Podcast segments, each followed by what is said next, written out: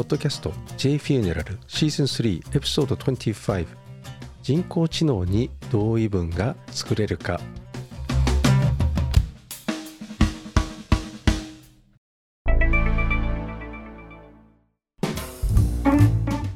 セールスレター広告を書けばいいんだろうと思われがちですがちょっと違います。ただ書くだけなら今の時代は人工知能に任せることができます。実は素人よりも人工知能に書かせた方がずっといい文章が出来上がる時代です。人工知能文章作成ソフトと Google で検索してみてください。いろいろと出てきます。こうなりますとライターの仕事を奪うのではと危惧されます。こういうのを使うときはメリットとデメリットを考えてください。まず本当に目的に見合っているのか。つまりあなたの書いている分野は人工知能によってマイニングされてるか。要するにそれだけのデータがその人工知能システムに保管されてるかですね。例えばねあなたはスポンジだけの研究していてそのデータを蓄えてあるデータが社内にあったとしましょう。だが医療の命のデータが存在しなかった場合医学系のインターンがそれを人工知能につないで相互関係を作り出そうと。しかしそのデータベースにはスポンジのことしかないので出来上がった内容は想像以下になる可能性が高いわけですよね。もちろん論文の書き方に沿って書かれているならまともな文章に論文にめいてしまうことでさえあります。内容についてははてなはてなはてなはてなはてなっていうことにはなりかねないですけど。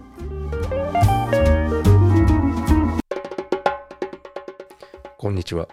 今のところ日本でたった一人の葬儀早々ビジネスおよびマーケティングポッドキャスター有限会社 YEY の和田です。死に方改革研究者および旅のデザイナーあの世への旅です。葬儀者以外に一般の人へもアイデアを形にするお手伝いのポッドキャストです。人工知能には未だに説得の技術が存在しないと思います。もちろん今は感情認識技術まであります。しかもちょっとした環境で作り出せます。私が営業顧問を務めるクリスタルメソッド社の AI もすでに入っています。5月12日より東京ビッグサイト南館で展示しているのでぜひ見に来ていただきたいです。ちなみに私はブースにいることもありいないこともありますのでご了承願います。その文章は相手の同意を得られているのかが大切です。広告というのは見る読む聞く相手に同意が得られれば得られるほどしかも早いほど成功率が高いことを認識していただきたい。今年の2月14日に投稿した内容でとある上場企業の葬儀屋さんが広告を出しました。書き起こしの配信のところにこのリンクを貼っておきます。一般価格が税込83万5769円。しかも掛け金満額で会員価格が26万4000円まで下がる。え？差が57万1769円？嘘。どこに適正価格があるの？こんなのは炎上するに決まっています。やはり次に回ってきた広告はそういう価格を外してきました。その価格はできないということが判明しクレームが殺到し行政指導が来たんでしょうね。さすが上場企業プラスご助会だから。つまりこれって読み手に同意を得られたのか多分世間一般的にはひどいダブルスタンダードだよなと思われたんだろうと。それが現状の葬儀やご助会あるある戦略です。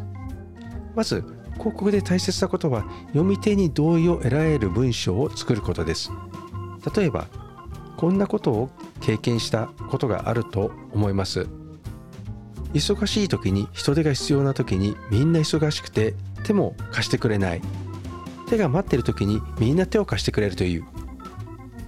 こんなスタートで書くことでうなずきの要素を得ることができます。つまり一発目最初のラインで同意を得ることが大切です。AI はまだそこまで達してないだろうがそのアルゴリズムを入れたらすぐに学習するだろうと思います。しかしその同意は人間でないとわからないわけですね。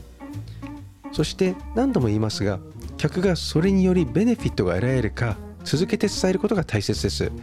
最初のラインだけで終わってしまったら何もなりません。次に行動をとってもらうにはベネフィットが何かを明示することです。AI にできるかな？コンピューターだけの文書作成編集そして仕上げまで。5月11日水曜日から13日の金曜日までそんなツールが見られるかもしれません。ビッグサイト南館へお越しください。実は先月4月にもありましたけど本日の話は AI に同意を得られる文章が作れるかでした。最後までご清聴いただきありがとうございました。